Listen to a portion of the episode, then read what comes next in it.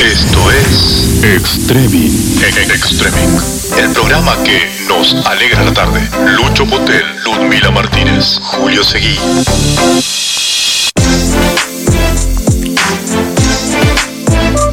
Iguan. Extreming.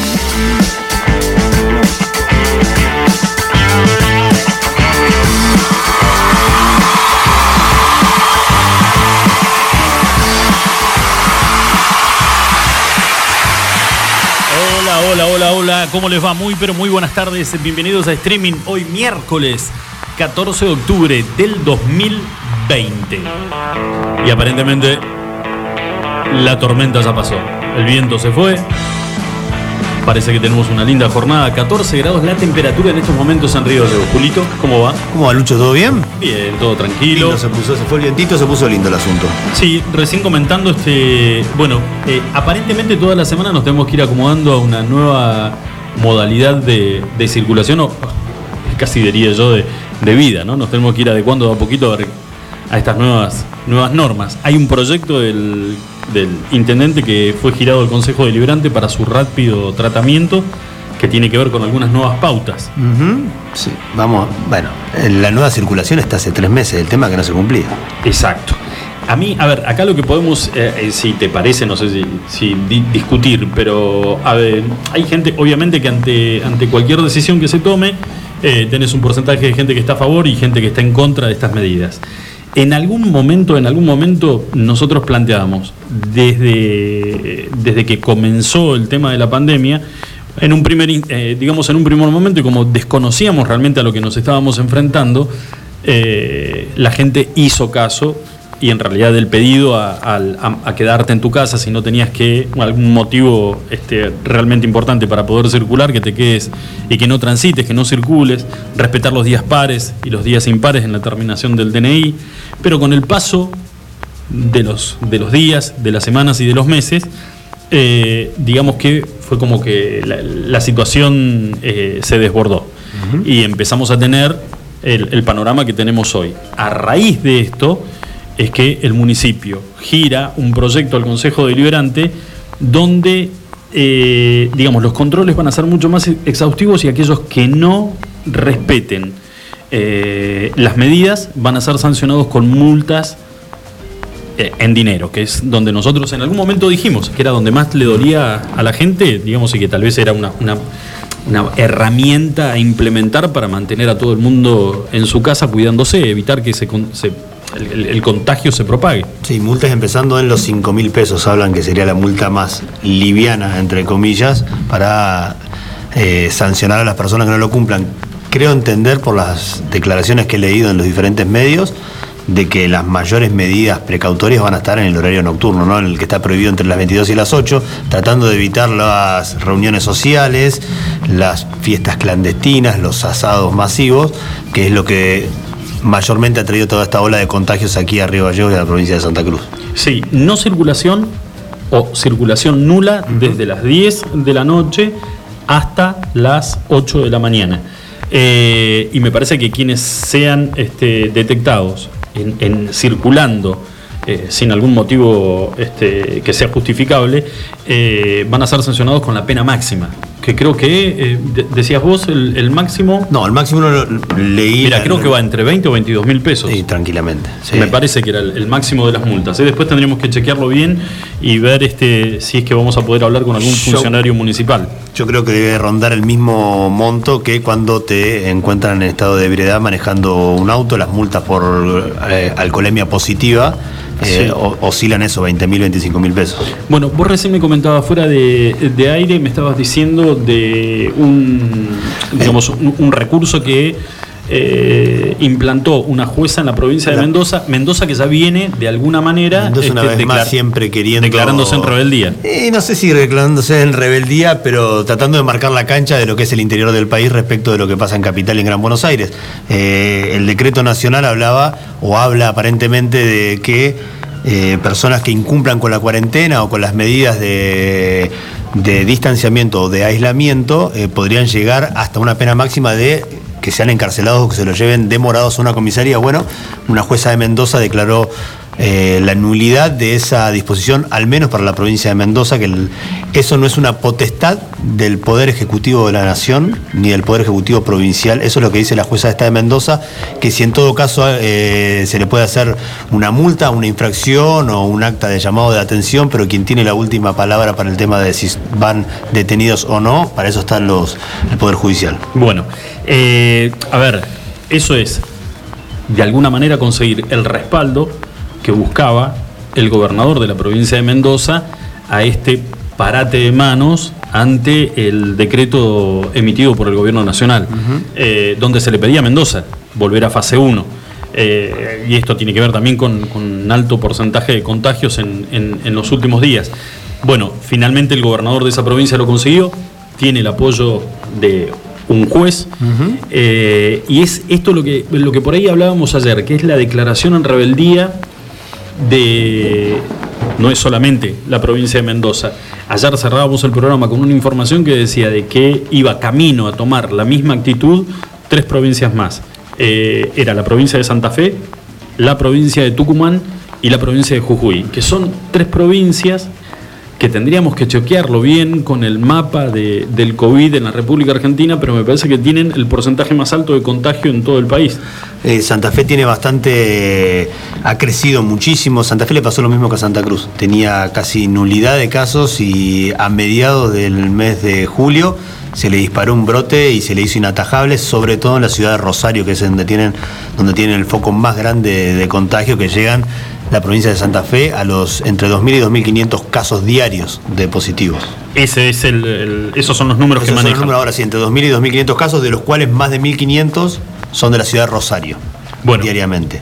Eh, vamos a estar ahora, dentro de un ratito nada más, eh, haciendo un, un pequeño eh, raconto de lo que son las, las noticias más importantes, las, las a nivel locales. Para mí, me parece es, este, este proyecto que ha mandado el intendente Grasso al Consejo Deliberante ha generado muchísimas opiniones en contra, gente que no está de acuerdo con el tema de que eh, nos metan la mano en el bolsillo, pero también, eh, digamos, que todos los métodos de persuasión eh, de manera diplomática no dieron resultado. Y es más, me parece a mí, humildemente, una, una opinión, es que cada vez, cada vez nos encontramos con mayor nivel de desacato. Y esto tiene que ver con las famosas reuniones sociales, fiestas clandestinas. Si no, hace falta simplemente pegarle una pequeña leída a los portales de noticias desde el día viernes hasta el día domingo inclusive, y nos vamos a encontrar con diversos operativos que se van o se dan a lo largo de la, de la noche, en horas de la madrugada, a raíz de llamadas anónimas de vecinos que alertan a la policía de fiestas, de- de encuentros, de asados. Y bueno, me parece que eh, en algún, no sé si dará el resultado que espera el, el intendente esta situación, pero ah, había que buscarle también otra, otra alternativa y muchas más me parece que no quedan. Sí, a mí me llamó la atención la manera que buscaron hoy de hacer eh, oficial o visible la campaña que está buscando la municipalidad de cuidarnos entre todos, de esta conferencia de prensa que dio ayer el intendente, que fue, no tuvo mejor idea que sacar gente a la calle a repartir folletos. Folletos que decían, una imagen de fondo de Papá Noel, que decía, si no te cuidas no podremos pasar las fiestas juntos, soy personal de riesgo, cuídate. Y una imagen de Papá Noel de fondo. Algo gracioso si se quiere, pero en las confiterías, no te, cuando estaban abiertas, Sí. los protocolos decían que no te dejaban eh, dejar los diarios en las mesas. ¿Qué es? ¿Qué hacía? Uno iba al café, ¿no? Se pedía un cafecito, una media luna y leía el diario. Bueno, Te ponías a chusmear el- el Exactamente. diario. Bueno, con todo este tema de- del COVID, eh, el papel, el papel de diario sobre todo es una fuente de contagio donde se puede transmitir el virus. No sé cuántas son las horas que quedan en el diario, pero te puede contagiar. Y están prohibidos en todas las confiterías, estaban prohibidos la- los diarios papel. Bueno, y salieron a repartir folletos en plena avenida principal de la ciudad de Río Gallegos. Folletos muy lindos, además porque a color, con todo, con todos los chichos lo hicieron, Sí. pero repartiendo de mano en mano entre las personas, eso ya de por sí no es una manera de cuidarnos. La verdad que me parece una manera muy curiosa de, de querer llegar a la gente y si nos queremos cuidar está perfecto, yo entiendo a lo que ellos están apuntando, pero repartiendo folletos en la avenida principal me parece que al contrario de cuidarnos nos están perjudicando un poquito. Vos sabés que hay una, hay, digamos, estas iniciativas que se están teniendo, más allá de lo que, a eh, ordenó la gobernadora a, través de los, de los decretos, que tienen que ver obviamente con darle una continuidad a lo que ordena el gobierno nacional. Eh, y esta iniciativa por parte del municipio, especialmente para el, de, el de Río Gallegos, me parece que les juega y les va a jugar muy en contra y hay que ver qué tal están preparados, porque empezamos de a poco a tener días con un poquito más de temperatura. Esto, después de tanto encierro, de tantas horas de encierro y de tantos días de encierro, la gente aprovecha, como es el día de hoy, vos me decías que recién viniste por la costanera, el tema de la, la ría está inundada de gente. Desde el mediodía. Bueno, te cuento Julio que mañana vamos a tener una temperatura de 20 grados. O sea, hoy con 14 es este el panorama, nosotros estamos en pleno centro, la actividad en el centro, tanto vehicular como de gente caminando, no te digo que es normal a un día, a, un día fuera de pandemia, pero la verdad que se le parece mucho. Sí. Y zona de la costanera es con muchísima gente y no solamente en zona de costanera, sino todo, todo lo que es la costa de la ría, con gente caminando. Lo que se ve habitualmente, o lo que se vio habitualmente en estos últimos días, que tuvimos relativamente buenas temperaturas y sin viento, es que el papá, la mamá, los chicos aprovechan todos a salir y tenés un movimiento de gente que es importante, que más allá de lo que yo te dije que vi, eh, grandes operativos de, control policial para saber si realmente los que están circulando hoy día par tienen eh, autorización para hacerlo, me parece que ante tanta cantidad de gente circulando, caminando por el centro, por zona de la costanera, ¿cómo vas a hacer para, para de alguna manera controlar todo eso? A ver, el intendente ayer en la conferencia, entre otras de las cosas que dijo, fue que iba a ir a buscar a todo el personal que había estado de licencia o que ya había sido COVID positivo, que ya está en condiciones de volver a reintegrarse a sus labores al municipio, iba a tratar de sumar la mayor cantidad de gente posible para hacer la mayor cantidad de operativos en toda la ciudad de Río Gallegos. Hablo del municipio. Sí. Eh, el gobierno provincial hace rato viene diciendo lo de los controles, lo de cuidarse. Bueno, esperemos que den una mano en ese sentido también y que se aúnen los esfuerzos de las dos partes y que tanto municipio y gobierno provincial saquen a la calle eh, a las fuerzas de seguridad o a quienes ellos entiendan que tienen que estar ahí para, además de la responsabilidad de los ciudadanos, tratar de cortar con esta situación, porque dicen una cosa, hacen otra y hace cuatro meses que estamos en la misma. Bueno, mira, hay una noticia también que es, que es importante, que es a nivel nacional, pero que obviamente golpea y mucho a una localidad en la provincia de Santa Cruz que es emblemática con el tema de turismo, que es el Calafate. El gobierno anunció hoy el regreso de los vuelos regulares a partir del fin de semana. A partir de este fin de semana empiezan los vuelos regulares los vuelos de cabotaje dentro del país. Santa Cruz no permitió, la gobernadora dijo que ella no iba a habilitar que queden operativos los aeropuertos que tiene la provincia de Santa Cruz y además el gobierno nacional incluyó lo siguiente, el regreso de los vuelos regulares a partir del fin de semana, pero no para turistas. O sea, el turismo acá le pega, obviamente que le sigue pegando a Calafate, pero le pega a todo el sector eh, turístico dentro de la República Argentina. Los vuelos no van a ser con destinos turísticos. Era lo que nos decía el secretario de Turismo de la Municipalidad de Calafate la semana pasada cuando hablamos con él, que en un principio van a ser para, eh, los vuelos van a ser para eh, personal de la salud, para la fuerza de seguridad, para los esenciales que se le llama, para ir y venir a Buenos Aires o a donde haya vuelos, ¿no? Cuando los habiliten, pero que en un principio no van a ser para turistas. Ellos ya lo estaban previendo esta situación y creían que de aquí hasta fines de noviembre, principios de diciembre, como mínimo, turismo no va a haber. Pero necesitan sí o sí la apertura del aeropuerto. Ahora, te hago yo una consulta dentro de lo que es esta información. Eh, micros también, ¿eh? Sí, micros. Se habilitaron los micros de larga distancia y tampoco los va a aceptar la provincia de Santa Cruz. Micros y trenes de larga distancia. Nosotros trenes no tenemos, pero para el resto del país también eh, incluye eh, la posibilidad de que vuelvan los micros y los trenes de larga distancia. Te hago yo una consulta. dicen que los vuelos no van a ser para el sector turístico. A ver, aquellos, por ejemplo, que quieran viajar eh, y subirse, comprar un pasaje para poder viajar en, un avión. ¿De qué manera demostrás si vas a trabajar, si vas por cuestiones de salud o si vas a pasear? Dedujo que con los permisos de circulación nacionales y provinciales que están en, los portales del gobierno provincial y del gobierno nacional, eh, tendrás que tener una justificación por ese lado. Eh, no sé si confirma de un jefe, de un superior, o Sí. si vos sos el dueño de tu propio emprendimiento o empresa, eh, hecho por vos mismo, pero tendrás que presentar un- uno de esos certificados avalados. Es como una declaración jurada que se firma en las páginas provinciales y nacionales, así que ese debe ser el permiso. De ahí a que te lo pidan después, una vez comprar el pasaje, la aerolínea va a querer vender los pasajes igual, creo yo. Bueno, pero vos ¿no? sabés que yo es el apuntaba el, el- el remate de la pregunta, venía con esto, porque a ver, eh, si vos no liberás absolutamente todo y le das la posibilidad de, de que viaje quien quiera viajar, cuán rentable para una compañía aérea, por más que sea low cost o que sean vuelos de, de tramo cortos, eh, cuán rentable puede ser para una compañía aérea hacer despegar un avión de su compañía con una capacidad a un 30%, un 35%. Digo, ¿qué- o, o tenés pensado subsidiar? No, bueno, ya de por sí los, los pasajes aumentaron bastante. Bueno. ¿no? La última oferta que escuché el fin de semana, oferta entre comillas, ¿no? Para un pasaje entre Río Gallegos, porque por más que no estén habilitados, las, las compañías este, tienen estipulados vuelos hacia Río Gallegos y a Calafate. Bueno, un pasaje a Río Gallegos sería 15 mil pesos Sí. hacia Buenos Aires. Bueno, eh, Cuando antes de la pandemia el más caro salía 6 mil o 7 mil. yo vi publicaciones de operadores turísticos, de gente que trabaja en Calafate, poniendo el grito en el cielo porque el precio de un pasaje Calafate-Buenos Aires ida y vuelta rondaba los 70 mil pesos. o con Ushuaia pasó lo mismo.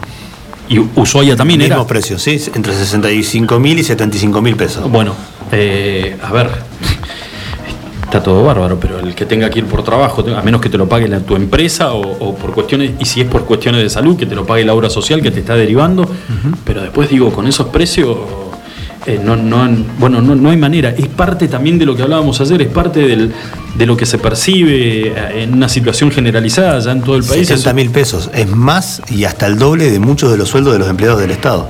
Empleados rasos te hablo, ¿no? Pero son dos sueldos Bueno, de esas eh, personas. Sé que en este momento, obviamente, nadie está pensando en vacaciones porque lo único que querés es tratar de ordenar, ordenar un poco a ver cómo vas a terminar el año. Eh, para aquellos que, que no saben, un pasaje Buenos Aires-Río de Janeiro vale 31 mil pesos. Ida y vuelta serían 62 mil. Con Gol, no con una low cost. Con Gol, una empresa brasilera. 62 mil pesos. 70 mil pesos un pasaje de Calafate a, a Buenos Aires, ida y vuelta. O sea, de- contame cuál es el favor que le estás haciendo, si querés, al turismo interno, al empresariado interno, poniendo estos precios. No, ninguno. Aquel que tiene, y hoy, hoy Brasil, todo lo que es el territorio brasilero, lo único que te exige para vos poder irte de vacaciones o viajar a Brasil es contar con un seguro médico donde ellos se aseguran de que si vos contraes COVID dentro del territorio brasileño y tenés que ser atendido, esa atención la va a pagar la compañía que vos elegiste eh, ser asegurado. Claro. Que no va a correr por cuenta del Estado brasilero. Nada más. No tenés que cumplir cuarentena, no tenés que ir con un PCR negativo. Digamos, a, a ver muchachos, eh, quienes de alguna manera delinean políticas, eh, tienen que tener también alguna mirada sobre cuál es el contexto alrededor del país, lo que está pasando y con qué herramientas le, qué herramientas le vas a dar vos al empresariado local para que le pueda hacer pelea a este tipo de... Hoy de- en realidad es que te la marca Chile, Uruguay, Paraguay y Brasil. Eh, pero bueno, esto es lo que hoy se sabe.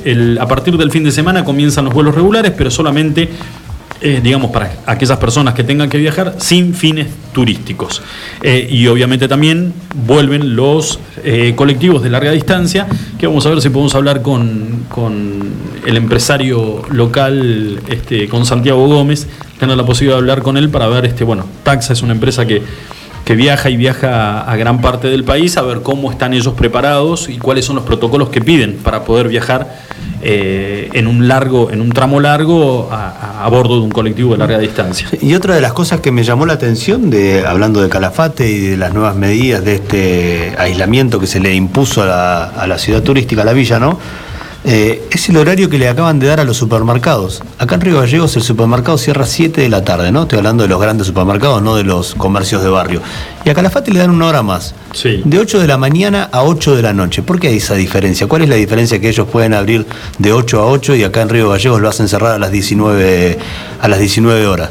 Eh, hace un tiempo largo ya de que se viene manejando con diferentes criterios para todas las ciudades, hasta cuando están atravesando una misma situación eh, de fase, por así decirlo, no fase 1, fase 2, fase 4, eh, que abrís hasta las 5, que abrís hasta las 7, que abrís hasta las 9, que si estás en Río Gallegos es un horario, que si estás en Calafate hace otra. La verdad no entiendo cuál es la diferenciación que se hace o cuáles son los criterios que utilizan para decir que una ciudad puede cerrar a un horario y otra ciudad a otra, cuando en teoría estamos todos en aislamiento, con transmisión comunitaria y en la misma fase de, esta cuarentena. Te, voy a cambiar un segundito de tema. Eh, tiene que ver igual con, una información a nivel nacional, pero que obviamente estamos todos metidos en, la bolsa, especialmente aquellos que trabajan en, medios de comunicación. Eh, ¿Escuchaste algo acerca del nodio? Sí este proyecto, este observatorio de noticias, observatorio de medios.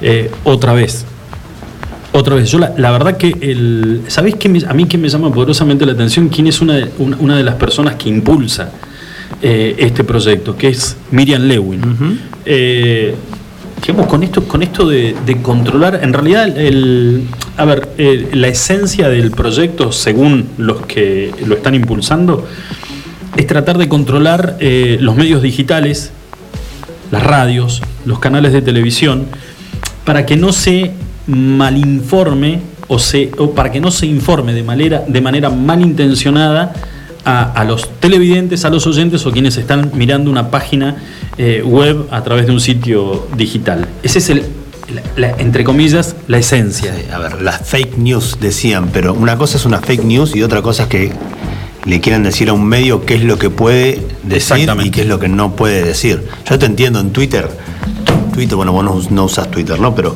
Twitter es una catarata de noticias falsas o de memes o de cosas que no sabes si es verdad, es mentira, lo inventaron. Es Twitter, no es un medio, no es una radio, no es un canal, no es un portal digital oficial que se encargue de, de dar información. Que quieras controlar eso, yo te lo entiendo, puede parecer bien o mal, pero es entendible. Hmm.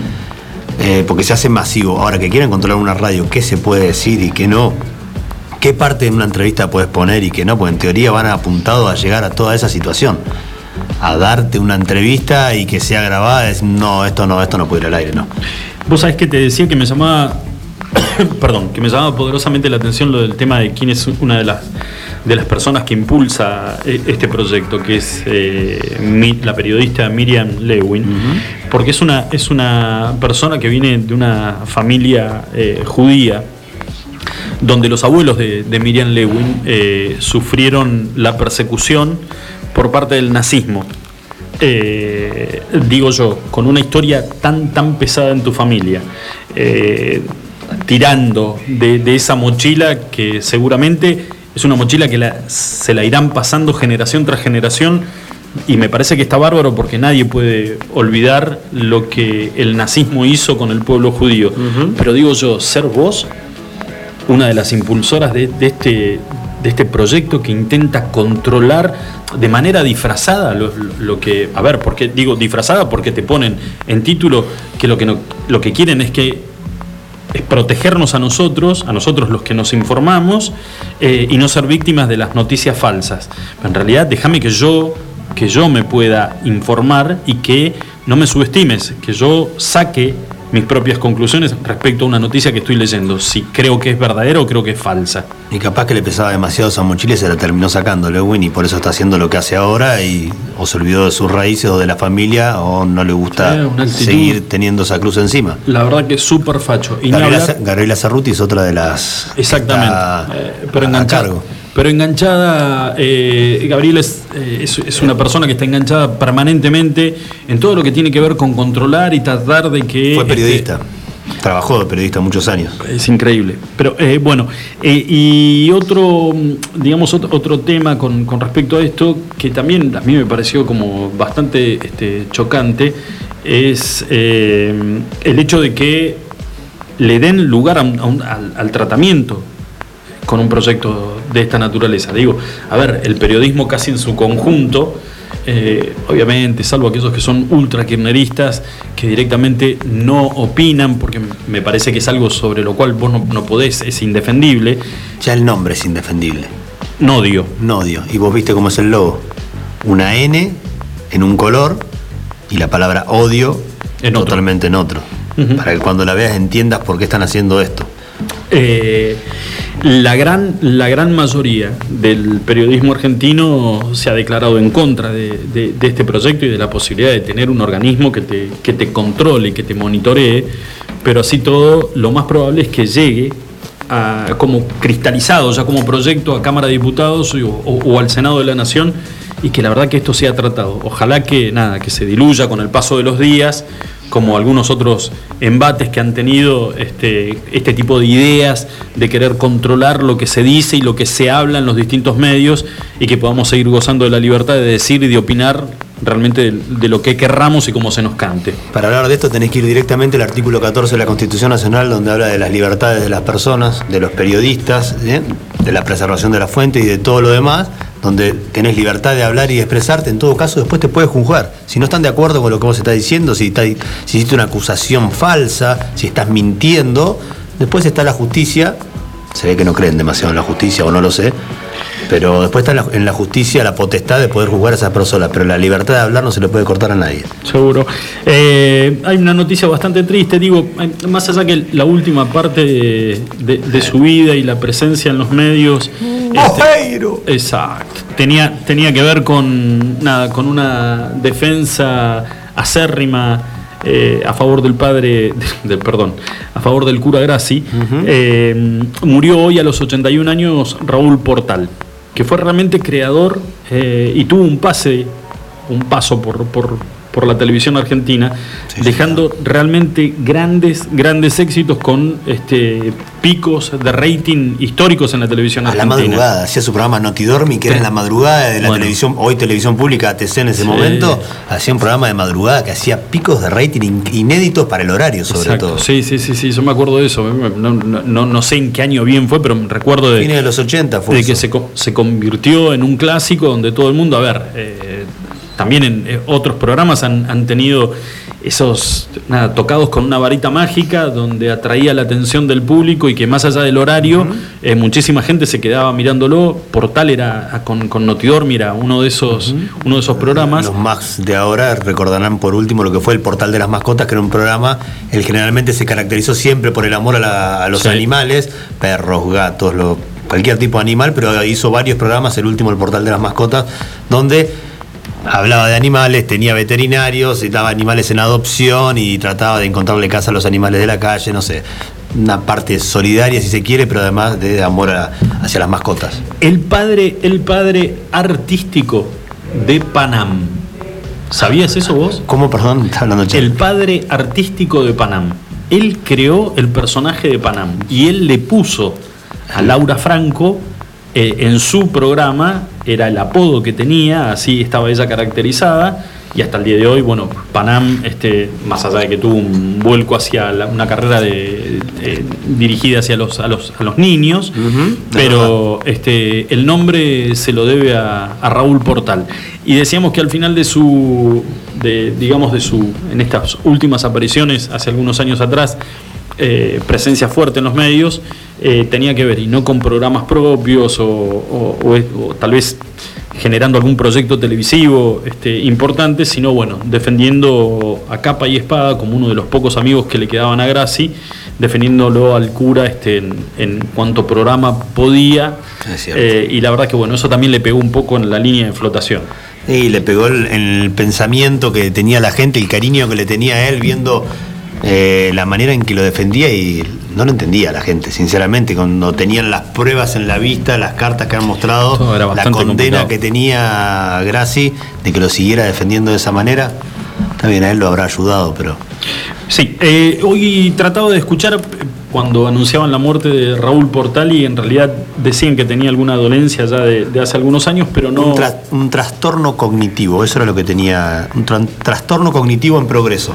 Sí, no bueno, me preguntes qué habría no, que llamar. No, y vos sabés que no, la verdad que no, no sé qué es, pero yo me quedé con, con eso, con pensé que por ahí viste el COVID o algo por el estilo. Nada que ver con el no. No, no, absolutamente nada que ver. Bueno, señores, este es un pequeño repaso de las noticias más importantes locales y nacionales. Eh, vamos a, a- a- después de la pausa, hacer una, una- vamos a tener una pequeña charla con el director de deportes de la Municipalidad de Río Gallegos, porque ayer, la verdad que, bueno, podemos estar en pandemia, podemos estar aislados, podemos estar este, controlados, pero eh, el que tiene ganas de salir a chorear, sale a chorear, no tiene ningún tipo de problemas. Se metieron en el gimnasio Juan Bautista Rocha, se llevaron las bicicletas de paseo que tenía el municipio, que eran las bicicletas que estaban en el Parque Pirincho Roquel, dispuestas para que en este tipo de días eh, tan apacibles, la gente que no tiene la posibilidad de tener una bicicleta propia pueda utilizar una bicicleta que le presta eh, el municipio. Se las llevaron, entraron, se las llevaron, son bicicletas que no son eh, las bicicletas comunes, están identificadas, tienen algún accesorio extra que tiene el logo del municipio de Río Gallegos y gracias a Dios en hora de la, de la mañana de hoy apare- aparecieron, calculo yo, porque se dieron cuenta de que no las iban a poder desarmar, no, no les- no las iban a poder colocar en ningún lado. Ni pintar tampoco. Exactamente, sí, aunque las pintes este, son bicicletas muy particulares, aparecieron tiradas en un baldío. Hay que ver si fue recuperada la totalidad de las bicicletas robadas, eh, cómo entraron y además, bueno, eh, le vamos a preguntar también por la colaboración que está haciendo el área de deportes del municipio en estos días tan apacibles, este, nada, recomendándole a la gente que anda caminando, que lleve el barbijo, que se lo ponga bien, eh, que se comporte como se tiene que comportar. Señores, 31 minutitos pasaron de las 5 de la tarde. Eh, le quiero agradecer a Julito que está haciendo el programa hoy conmigo. La verdad que no muchas ganas no tenía. Ayer un pequeño incidente personal eh, donde lamentablemente nada eh, las cosas este, no no se solucionaron de manera diplomática y la verdad que eh, a esta altura del partido y con 50 años son cosas en las que tendría, por lo menos tendría que pensarlas dos veces. Eh, motivos son pura y exclusivamente personales, con otro muchacho, con otro hombre de 47 años, donde, bueno, realmente no, no se pudo dialogar, lamentablemente. Eh, no lo festejo, tampoco cometí ningún crimen y la verdad que eh, hoy no tenía muchas ganas de hacer el, el programa, pero bueno, eh, le agradezco a Julio, a Adriel de haberme llamado y haber, este, de alguna manera, haberme motivado para, para poder estar acá. Y en realidad es eso. Eh, cometí un error o no, haré yo un mea culpa y este, sacaré yo mis propias conclusiones, pero fue pura y exclusivamente eso. Motivos personales, una discusión con un hombre de 47 años donde las cosas podrían haber terminado de otra manera, terminaron como no tendrían que haber terminado. Eso es todo. Señores, hacemos una pequeña pausa, 33 minutos. Cuando volvemos hablamos con el director de deportes de la Municipalidad de Río Gallegos. Escuchanos online iguanradio.com.ar Thank you.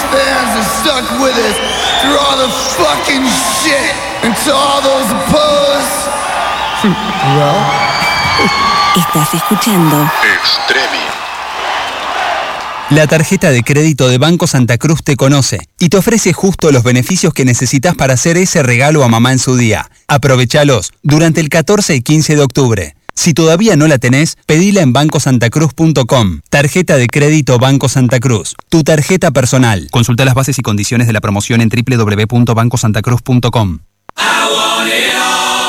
Iguan. Escuchanos online iguanradio.com.ar.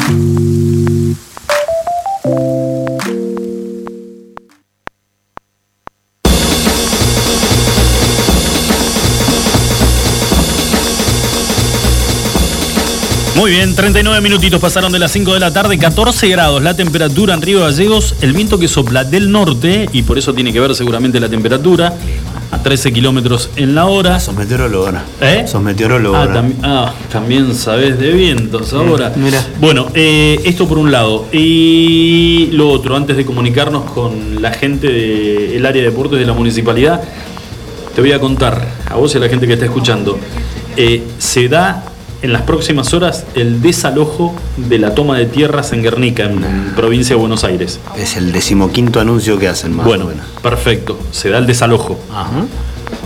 Más de 4.000 efectivos comandados por Sergio Berni.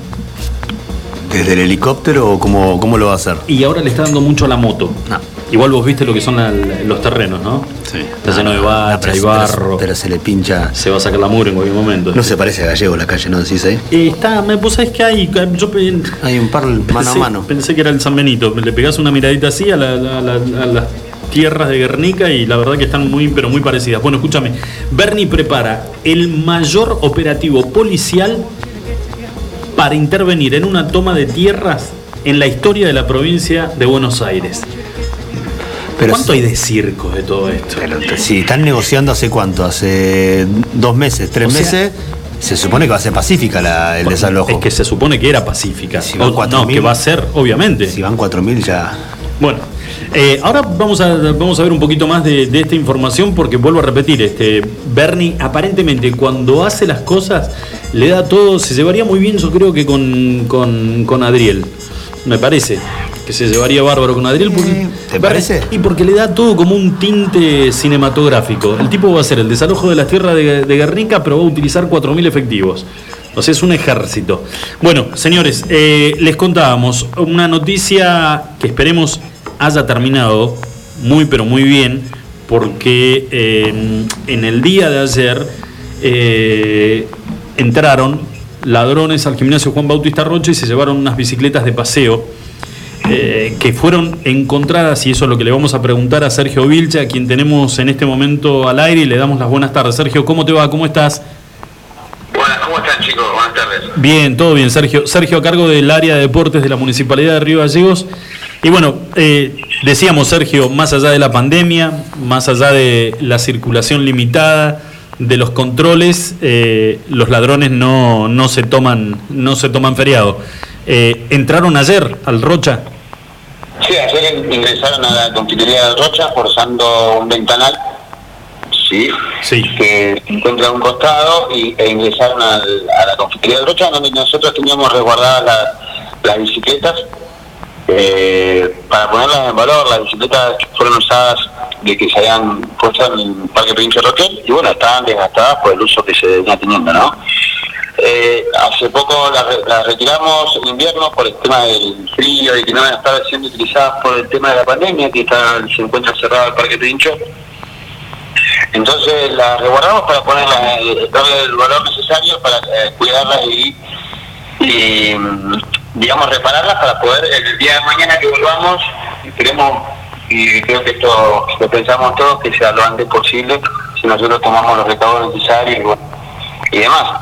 Eh, entonces, eh, cuando nos fue porque tuvimos una reunión por el tema de la- lo que estamos haciendo del área de deporte, colaborando y haciendo la prevención en los diferentes sectores de la ciudad, con los jefes de departamento, y cuando nos anunciamos fue porque una, de las personas se retira del gimnasio y ve y ve a, los chicos en bicicleta. Y ahí nos llama. Ah, ¿iban- iban andando? al- ¿Los encontraron andando en la 101 bicicleta? Por hacer la denuncia y ahí nos avisan que sí, que varios vecinos ya estaban llamando y que, bueno, empezaron a hacer el recorrido. ¿Los, ¿Los agarraron andando en bicicleta? ¿Esa es la manera que ustedes se enteran de que las bicicletas habían sido sustraídas del gimnasio Rocha? Así es, así es, así es, porque nosotros estamos trabajando en un sector y el gimnasio, eh, la otra, la confitería está en el otro. Claro. No- nunca escuchamos nada, Bien. ¿viste? Nunca escuchamos de nada y consultamos a los vecinos, tampoco los vecinos nunca vieron nada. Entonces, por eso no nos enteramos. Cuando fuimos a ver, exactamente era así, estaba todo abierto, la el ventanal y y las, algunas de las bicicletas que quedaron, como subimos unas fotos, estaban bastante tiradas y solamente se llevaron cinco. Sergio, y estamos hablando de chicos más o menos de qué, de qué edades. No, no sabría decirte Ah. porque no me dijeron, viste, cuando lo vieron en la noche y no, no, no distinguieron, solamente lo vieron eh, que eran jóvenes, eh, que en bicicleta. Claro. ¿Y saben si faltó algo más del gimnasio? Porque decís era una zona de- del gimnasio que hoy no, lo está usando nadie. ¿eh? Estaba todo el resto de las cosas que, estaban en ese lugar, pero las, las cambiamos todo porque hay que arreglar el, el ventanal, ¿no? Sí, claro. Eh, estaba todo, ¿no? Eh, no faltaba nada de lo demás. Sergio, eh, ¿cuál es la idea más o menos de ustedes? Y, y te pregunto por el, más que nada por el contexto de esta pandemia, de volver a, a- a poner las bicicletas en el, en el paseo para que la gente, decíamos, eh, bien utilizada para aquellos que no tienen la posibilidad de tener bicicleta propia, de poder este, utilizar esto, que es una herramienta que pone el, el municipio a disposición de los vecinos. Día de mañana, el día de mañana es poder utilizarla y que el vecino también sea consciente de que es para todos y que lo podemos llegar a cuidar de mejor manera y va a durar más. Esa es la idea que tenemos para utilizarla, entendiendo bueno que tenemos que esperar y ser pacientes. Claro. ¿Qué cantidad de bicicletas tienen el, el municipio? Con 15 contamos. 15, 15 bicicletas. 15 bicicletas. Eh, lo bueno es que hoy, hoy ya fueron recuperadas en un... Ahí ya te digo hoy en las calles porque me la olvido, pero me mandaron el mensaje todo. Sí. Dame un segundo. Pero bueno, ya fueron recuperadas y hoy ya están en- en- en- resguardadas otra vez en los gimnasios. Sergio, hacías mención a la- al trabajo de prevención que están haciendo ¿no? los chicos de los diferentes gimnasios del municipio de Río Gallegos. Y Hamilton. Ahí fueron, ahí fueron, estaban todas las bicicletas ahí. Perfecto. Te decía, eh, hiciste mención al trabajo que están haciendo de prevención en las diferentes zonas de, de Río Gallegos. ¿Con cuántos profes están contando ustedes hoy que están destinados a los diferentes sectores públicos de Río Gallegos para eh, aconsejar a la gente? Entre 50 y 60. ¿Y en, en qué lugares están? ¿En la ría? ¿Están cerca de los gimnasios Estamos en municipales? la mayoría de los lugares deportivos que nosotros fuimos viendo por ahí que estaban siendo utilizados de una manera por ahí que no era conveniente. Ujú. Los lugares para hacer eh, recreación, los estaciones deportivos, si yo voy a caminarlo, puedo utilizar. Lo que yo puedo hacer es eh, el deporte de contacto. Todo aquello que infrinja lo que son las normas de bioseguridad que nos delimita el Ministerio de Salud, ¿no? Y ya eh, entonces todo aquello que se está haciendo de, de manera incorrecta, nosotros aconsejamos, le comentamos a la gente cuáles son las normas por si están en el conocimiento o no, le recordamos la utilización del tapaboca, ¿sí? Eh, para, para poder hacer la actividad aérea y prevenir. Seguro. Eso es lo, que venía- lo mismo que veníamos haciendo en la costanera local, lo expandimos a, a, a todos los lugares en donde podamos llegar a ver aglomeración de, de personas. Contanos cómo, cómo, Sergio, cómo reacciona la, la gente ante por ahí la invitación de algunos de los chicos que están eh, ayudando en esto de prevenir, cuando te piden que tenés que utilizar, ponerte bien el barbijo, que tenés que tratar de no hacer tal cosa. ¿Cómo reacciona la gente? Eh, en su mayoría reacciona bien, eh, entendemos también por ahí el disgusto que hay, o por ahí el eh, que por ahí se han confundido algunos conceptos. Me ha pasado a mí personalmente hablar con la gente en la calle y decirle "Mirá, te recomiendan usar tapaboca, barbijo mentón y mantener el distanciamiento. y las personas dicen, no, pero yo estoy con mi marido nada más. Está bien, pero yo no lo digo por ustedes porque seguramente ustedes conviven, pero está pasando por lugares de otra persona o te van a sentar en tal parte, o me explico, Entonces, esas cosas tenemos que prevenirlas, más en el momento de caminar, y se- por ahí se pueden sentar, y todas esas cosas las tenemos que prevenir. Eh, la, mayoría de las reacciones eh, son positivas, y prefiero focalizarme bien en lo positivo para que el vecino también que hoy en día está escuchando, es decir, nosotros solamente con el agente municipal que está en la calle, en este caso me toca con la gente de deporte, pero sí todos los empleados municipales están haciendo un labor por y para la gente, ¿no? Y estamos solamente previniendo y siempre de buenos modales, no, no somos no estamos buscando ningún, ninguna confrontación con el vecino. Entendemos también la situación en, en en donde nos encontramos y que por ahí eh, seguramente este aislamiento nadie está preparado.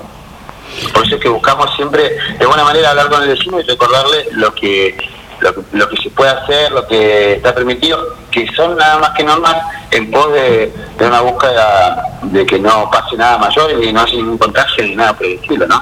Seguro, Sergio. Sergio, te agradecemos muchísimo estos minutitos de tu tiempo. Gracias por, por comunicarte con nosotros. ¿eh? Que tengas buen día. Buen día. Bueno, el eh, director de deportes de la Municipalidad de Río Gallegos y sobre la sustracción de este, de este número de bicicletas, que son bicicletas destinadas para, para paseo. esparcimiento, eh, esparcimiento en zona de la ría local, aquellos eh, en realidad también estaban en- eh, dispuestas en, en algunas plazas.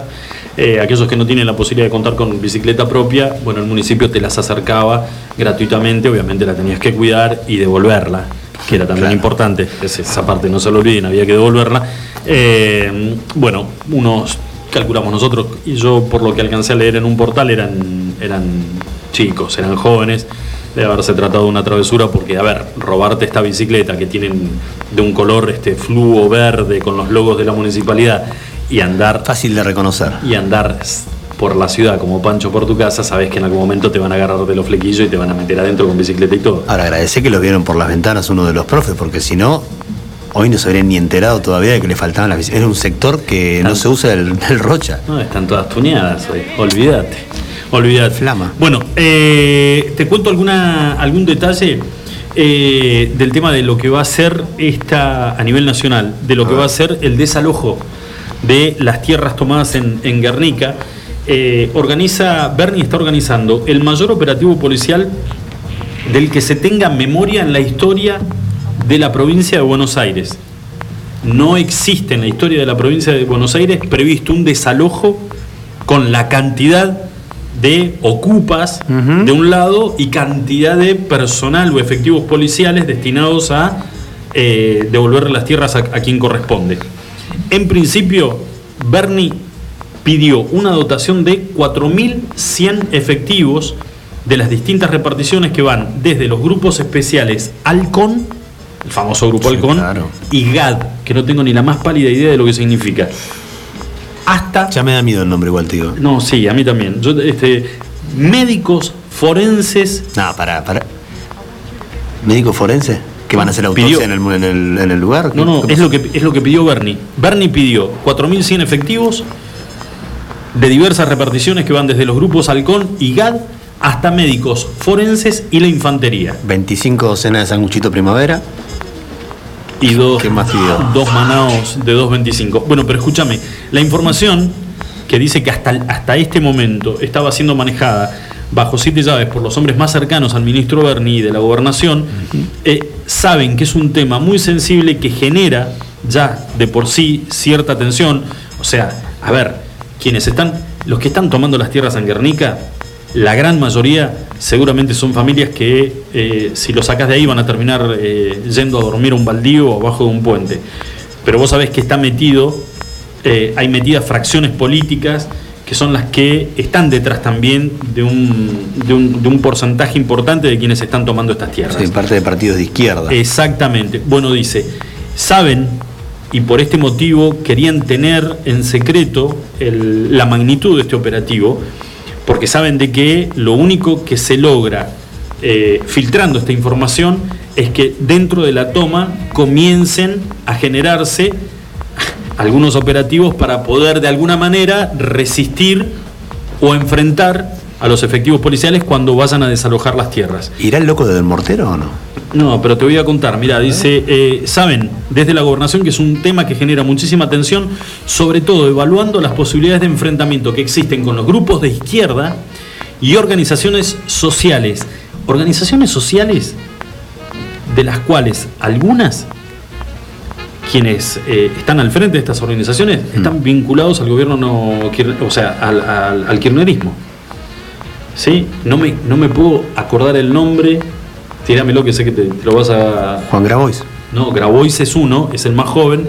Eh, yo te hablo de uno más. Un... Pérsico. Pérsico. Millón de gracias, Julito. Es un fenómeno. Eh, Emilio Pérsico. Él tiene un cargo a nivel nacional. Bueno, eh, pero está sindicado como que una de las fracciones de izquierda que está de alguna manera fogoneando la toma de Guernica recibe no de izquierda, sí de movimientos sociales, que son los que dirige Pérsico. Claro. Están metidos ahí adentro en la toma. Eh, bueno, eh, la posibilidad de enfrentamientos que existen entre los efectivos policiales que van a estar en el lugar contra los grupos de izquierda y organizaciones sociales que hasta ahora prometen, hasta ahora prometen resistir el lanzamiento de los efectivos al momento del desalojo ordenado por el juez de garantía de Cañuelas. El juez de Cañuelas fue el que ordenó el desalojo de las tierras. Y Bernie es el que va a comandar el operativo, con 4.100 efectivos. Ese es el número. Eh, te digo, por las imágenes que uno tiene de la toma de Guernica, eh, el sobrevuelo de los drones de los distintos canales de televisión que están tomando permanentemente imágenes del lugar, eh, va a ser lo más parecido, calculo yo, ojalá que no, Ojalá que la gente, una vez que llegue la orden del desalojo y los efectivos estén en el lugar, la gente decida agarrar sus cosas e irse. Sobre todo que hay muchas familias ahí. Pero no creo que pase esto teniendo no. en cuenta de que ya hay... Si van con 4.000 por algo es. Bueno, ya hay fracciones de izquierda y, y de movimientos sociales que de alguna manera están alertando y viendo qué es lo que van a hacer y de qué manera se van a parar ante el desalojo. Señores, 55 minutos pasaron de las 5 de la tarde, hacemos una pequeña pausa cortita, ya volvemos.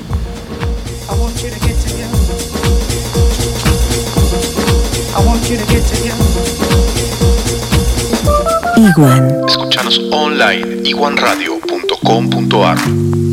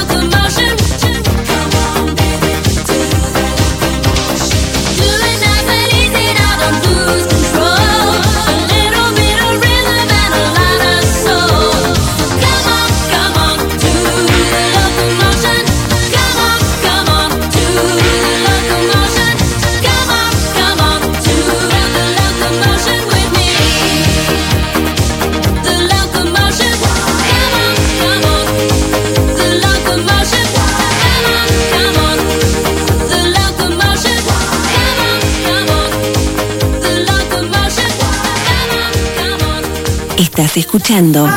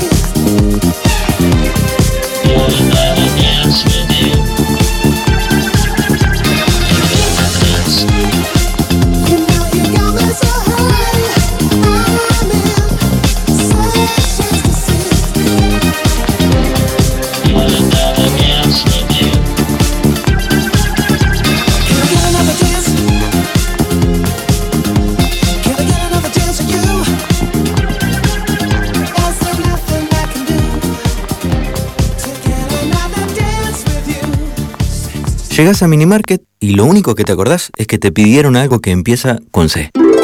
Lleva un vino Cabernet, una Cunnington, carne de calidad, helado Fredo de chocolate, una barrita de cereal Habana. ¿Y una cebolla? ¿Era eso? Espero no equivocarme. Tenemos eso que necesitas y más. Te esperamos en Moyano 158. Seguinos en Facebook e Instagram. Recordá los recomendados del mes en www.minimarket.press. Minimarket, compras rápidas. Iguan. Escuchanos online iguanradio.com.ar.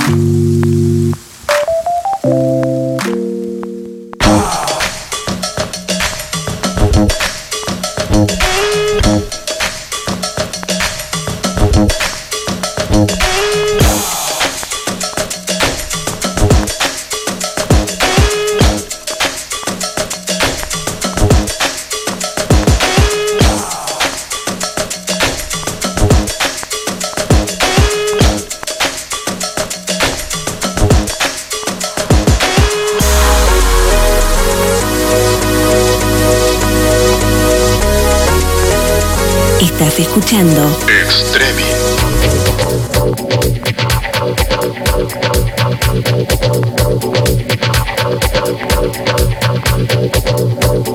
Iguan. Escuchanos online iguanradio.com.ar.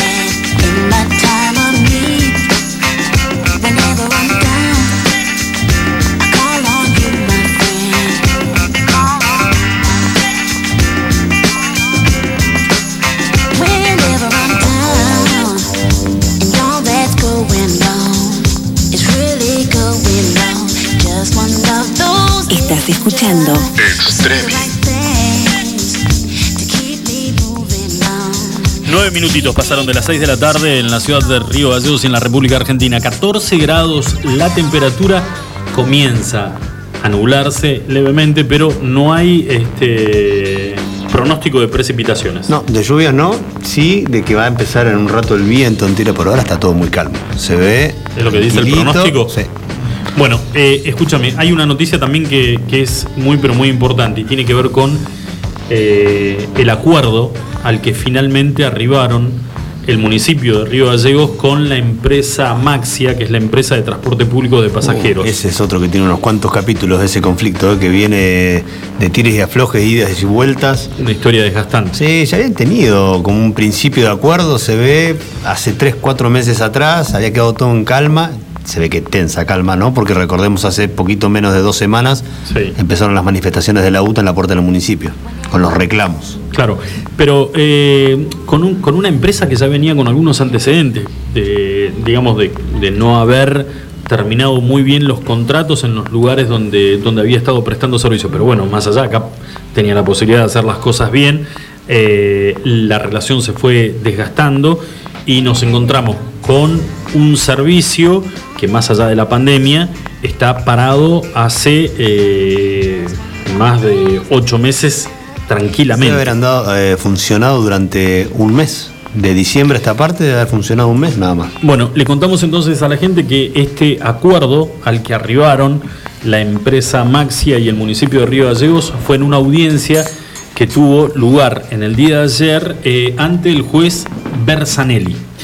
Eh, todo indica que el conflicto por el transporte público en Río Gallegos estaría llegando definitivamente a su fin. Ayer se realizó una nueva audiencia entre Maxia, Sociedad Anónima y la Municipalidad de Río Gallegos, convocados por el juez Marcelo Bersanelli a cargo del juzgado de primera instancia número uno. La intención era llegar a un acuerdo conciliatorio y aparentemente está todo este, previsto que así sea. Según se pudo conocer, está prácticamente todo acordado y la comuna recibiría en estos días las llaves para poder retirar los colectivos del galpón de la empresa. Esto es lo que yo no entiendo, porque digo, si la empresa es propietaria del- de los colectivos y te va a brindar un servicio a vos como, este, como municipio, se supone que los, los choferes son, son míos, los colectivos son míos, yo te doy el servicio, pero el- digamos el, el capital, mi, mi herramienta de trabajo es mía. Sí, bueno, hoy pasa todo a manos del municipio. El municipio se hace cargo de los empleados de la empresa. De hecho, les está pagando el sueldo a 70 empleados prácticamente, creo que son. Bueno, escucha esto, dice la municipalidad se haría cargo de las 12 unidades. 7 unidades dados por Maxia y los cinco restantes en alquiler. O sea, siete colectivos le da eh, la, la empresa, pero que se los. De buena voluntad. Se los presta. Jodeme, Parche- hoy no hay nada. las ruedas, le dijo. Hoy, hoy no hay nada, no existe la buena voluntad hoy. Y cinco restantes en alquiler. Eh, además, la intención del municipio es contar con, con un galpón propio eh, para así poder ubicar no solamente los talleres, eh, sino hacerle que tengan un lugar donde poder hacerle el mantenimiento a estos colectivos, que por lo que da la información pasarían a formar parte, ya sea a través de un alquiler o un comodato, a formar parte del patrimonio del municipio. Olvídate, van con la G de graso en medio del parabrisas. A lo grande. Bueno, eh, ahora, la pregunta que nos hacíamos nosotros recién antes de, de dar esta información es, ¿el servicio de transporte público de pasajeros está vedado por el tema de la pandemia? Hoy por hoy está vedado por el tema de la pandemia, no hay servicio público mientras estemos en aislamiento. No sé si en distanciamiento eh, se habilita parte del transporte público, porque uno piensa así, ¿por qué los taxistas, si bien termina siendo privado, porque cada cual lo paga, eh, ¿por qué los taxistas sí pueden andar y los colectivos no? Entonces ese es un tema a resolver, pero hoy por hoy no puede, no, si, si bien no tenemos servicio porque no hay una empresa que lo esté prestando, porque no está en condiciones, por algo están en Sí. este conflicto, Ministerio de Trabajo y a través de, de un juzgado eh, de la justicia ordinaria, eh, hasta que no pase este tema del aislamiento, pandemia, cuarentena o se habilite el servicio público de pasajeros, eh, no va a haber nada, o sea, lo van a empezar a pagar el alquiler de colectivo para tenerlos guardados. No, ¿sabés qué otra cosa también se me cruzaba a mí por la cabeza? Es darle la posibilidad a aquellos que son trabajadores esenciales que tengan que movilizarse sí o sí todos los días. Estoy hablando de gente de la seguridad, de, Bueno, así es en Buenos. Aires. Capital Federal y el conurbano, lo más cercano a Capital de Gran Buenos Aires, es así. El transporte público únicamente lo puede usar los esenciales. Por eso te, te decía, digo, que habiliten, pero que solamente puedan subir a los colectivos aquellos que son trabajadores esenciales y que estén debidamente identificados. Sí, claro. Pero si no, es como algo que queda este, en, en la nebulosa y, y nada más. Vos sabés que hay una, hay una, hay declaraciones de parte del titular de la Superintendencia de Seguridad de la provincia de Santa Cruz, que es el comisario Abud, eh, y que tiene que ver sobre eh, estos nuevos operativos mucho más intensivos a partir de la firma del decreto de la gobernadora y también lo que ha pedido este, el intendente Graso a través de este proyecto que fue girado al, al Consejo Deliberante. ¿Sabes qué declaró el, el comisario Abud? A ver. Es desgastante. Les pedimos por favor que se queden en sus casas. Eh, el comisario se refirió a los nuevos operativos desplegados a partir del decreto provincial que adhirió al DNU nacional, al último, y también de la hizo mención a la falta de conciencia y de la cantidad enorme, que de esto no se habla, de policías contagiados. Hay en estos momentos en zona norte hay un suboficial de Caleta Olivia que está gravemente internado en terapia intensiva. Esa es una de las principales excusas, si se quiere, entre comillas, o motivos que daban desde el gobierno para explicar el porqué de la baja de los controles aquí en Río Gallegos cuando, decíamos, en marzo, abril, mayo, había eh, habido controles en toda la ciudad y estaba gendarmería, policía, prefectura, el grupo G, estaban todos. Bueno, en teoría habían bajado todos esos controles por la cantidad de contagiados que había habido en, la- en las fuerzas de seguridad. Seguro. Eh, después también, a ver, eh, uno habla del desgaste de la gente, de, de todas estas medidas que ya llevamos prácticamente, vamos camino al, al noveno mes, eh, y cuando querramos acordar vamos a estar en el año cumpliéndolo, porque calculo yo que esto no va a terminar en enero ni en febrero, vamos a tener que acomodar la vida definitivamente a- a- al virus. Eh, y donde mucha gente ya está cansada y decide de que realmente, bueno, está mal por ahí que uno lo diga, pero vale la pena correr el riesgo y sabes qué, si me tiene que, agarrar, que me agarre. Eh, Yo lo he escuchado esto, ¿viste? Vos decís, bueno, pero tenés, eh, tenés familia, tenés hijos, es bastante irresponsable pensar de esta manera. Si me tiene que agarrar, que me agarre, pues no solamente te va a agarrar a vos, le va a agarrar al resto de tu familia. Eh, y hay una, hay una información que no es poca cosa, porque primero involucra a una de las capitales del mundo, primer mundo, que es París. Y una eh, situación que se dio, eh, si bien en Europa el verano se está despidiendo, a partir del inicio de la temporada este, de verano en Europa, fue como que se relajaron. ¿Por qué? Porque se suponía que el virus pega mucho más o impacta mucho más durante la Invierno. época, la época invernal. Eh, gran parte de Europa se relajó, especialmente lo que son eh, los países con destinos turísticos importantes, y hoy están pagando una consecuencia gravísima. Eh, en París, Macron acaba de eh, decretar el estado de sitio. A ver. En París y en ocho ciudades más. Creo que son nueve ciudades Sí. francesas que Sí, finalmente razón. dictaminaron pasa- el. Te voy a decir, ¿no? te, voy a- te puedo llegar a pronunciar dos, tres, las otras siete te la debo, pues son imposibles Sí. pronunciarlas y para hacer papelones con, eh, con el inglés ya está, ya francés se me está complicando mucho. Dice, serán además, además de París, serán otras siete ciudades con un total de casi de eh, eh, involucrados 20 millones de franceses. Es entre las 9 de la noche y las 8 de la mañana y va a durar hasta el primero de diciembre. O sea, Macron acaba de, de decretar Un mes y medio. 45 días de, estado de sitio, toque de queda, ¿cómo se le que dice? París y siete ciudades más van con toque de queda y el estado de emergencia. Dice, al menos 20 millones de franceses deberán permanecer durante las próximas cinco semanas en un confinamiento nocturno. Es un toque de queda entre las 9 de la noche hasta las 8 de la mañana en París y en otras ciudades donde el tilde es alerta máxima para detener el avance exponencial del virus Bueno. en una situación que aparentemente está fuera de control. Está bien. Pero es la única medida que estás tomando. No está hablando de cuarentena extrema, no está hablando de suspensión de vuelos, de trenes, de la, de la gente que no puede salir de sus casas. Mm. Es tratar de controlar lo que sería acá las reuniones sociales, Sí. ¿no? Porque Sí. si lo está haciendo de- de- en horario nocturno, nada más no dice que nadie puede salir de París ni entrar. No, pero igual yo te, a ver, te hago una consulta. Eh, y no es por, a ver, por desmerecer a esta parte de, de América Latina y sobrevaluar lo que es este, la población europea. Pero digo, ¿no, ¿no crees vos, y tu hermana está viviendo en este momento en Barcelona, que hay otra otro grado de responsabilidad a la hora de lo que te recomiendan? Utilización de barbijo, la el distanciamiento social, que no se respeta mucho más, que no tienen otra cultura totalmente distinta Hay a la otro, nuestra. hay otro respeto por las fuerzas de seguridad, primero y principal, que acá no se le tiene. Y ya está, me pintaste la cara con eso. Es, eso es lo primero que se le tiene allá. Allá le tienen respeto y hasta miedo a las fuerzas de seguridad, cosa que acá no le tenemos.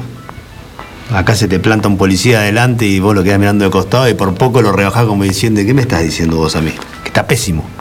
No lo estoy justificando, pero digo, esa es la principal diferencia. Y por supuesto que tienen otra mentalidad, otra cultura, nos llevan mil años de diferencia, no sé cuánto, los europeos de pasar de gobierno en gobierno y de diferentes tipos de, de manera de gobernabilidad. Entonces, por, por eso es que toman estas medidas, la gente lo respeta. Si te dicen que a las 9 de la noche no puedes salir, sí, tenés alguno que no, no- no es el 100%, están todos guardados en su casa, no son Sí. todos suizos, ¿no? que en Suiza eso puede pasar. Pero mayormente son, son, son los menos, son excepciones los que no cumplen esta, este tipo de, de requerimientos por parte de, de- de los gobiernos. Ahora yo te escucho y te retruco. Hmm. Eh, y entonces explícame o expliquémonos por qué hoy estos que son, que son tan ordenaditos y que tienen una, una- una mentalidad totalmente distinta a la nuestra, a la vuelta y al enfrentarse, empezar a enfrentarse otra vez con el otoño y el invierno, se encuentran con que tienen otra vez disparada la situación. Porque es como una gripe. La gripe, por más que todos los años se va y viene, se va y viene, se va y viene, reflota todos los años. Principalmente, creo yo, no sé, el coronavirus no sabemos tanto como de otras enfermedades, pero lo primero que dijeron es lo que habías dicho vos, lo que había remarcado, que en el invierno es cuanto más reflota esta enfermedad y que en teoría a temperaturas más altas menos factible es de contagiarse y de que, de que subsista el virus en el aire. Y que vamos a tener que tenerle o guardarle respeto por lo menos hasta que esté la vacuna entre nosotros. Seguirá siendo una enfermedad peligrosa hasta el momento de la Hasta que no vacuna. haya una vacuna, sí. Muy bien, bueno, eh, París en estado de, estado de sitio, toque de queda, eh, confinamiento nocturno, Elemento nocturno me gusta más. eh, pero lo acaba de toque de queda, es como eh, en este momento calificó el presidente. Macron para con París y siete ciudades más en Francia. Señores, 22 minutitos pasadas las 6 de la tarde, estamos tratando de comunicarnos con gente de Taxa. Da el corte que después te hablo de deportes, Luis. Perfecto. Eh, ¿Se volvió loco Messi? Eh, después de la pausa, ya volvemos.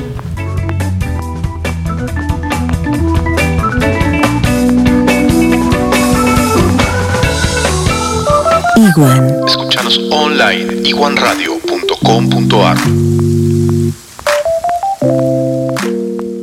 Dos, tres, cuatro. Vámonos de viaje, déjame llevarte sin control en espiral. Quiero que me bajes al lado salvaje. No es amor lo que te traje. Es una poción, es la condición de estar en otra parte. Una medicina la que me domina, siempre quiere más. Dijiste que mis labios son amargos y que tenía que intentar lo mejor. Vámonos de viaje, todo se deshace. El cristal en espiral. Quiero que te bajes al lado salvaje. Es amor lo que te traje. Es una poción, es la condición de estar en otra parte. Es la adrenalina la que me domina, siempre quiere más. Dijiste que mis labios son amargos y que tenía que intentar lo mejor. Es fácil encontrarte en cualquier lado. Si tu perfume es dueño de mi dolor.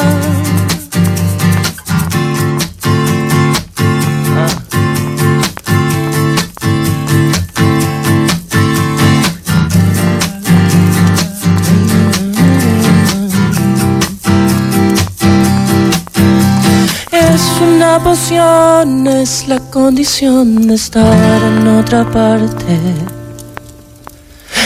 La adrenalina la que me domina, siempre quiere más. Dijiste que mis labios son amargos y que tenía que intentar lo mejor. Es fácil encontrarte en cualquier lado. Si tu perfume es de mi dolor.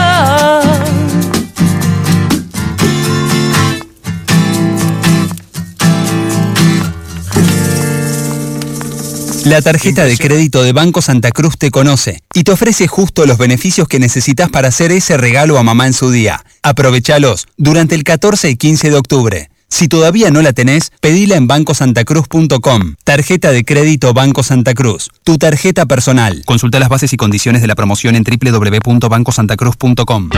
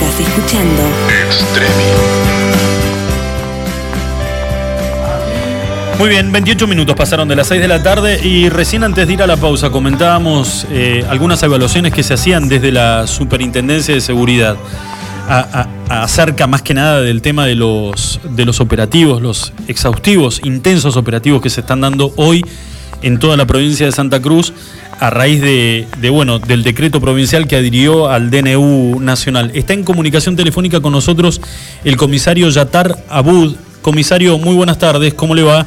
¿Cómo te va? Eh, Julito Seguí y Luis Potel te saludan. Hola Luis, Eh, un saludo para ustedes y para la audiencia de, de su programa. ¿no? Comisario, eh, ¿comisario general o comisario mayor?